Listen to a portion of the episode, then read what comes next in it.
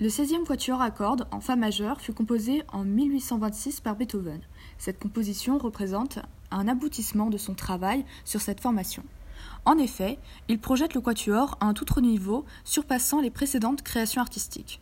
Dans ce morceau, composé de quatre mouvements courts classiques séparés, Beethoven réalise une montée en puissance dans le quatrième mouvement en créant une tension dramatique.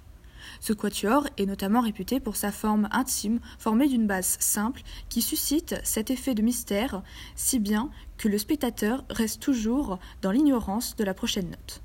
Cependant, on peut se demander si le morceau fut un mouvement simple ou une réduction à sa plus grande simplicité d'une idée complexe.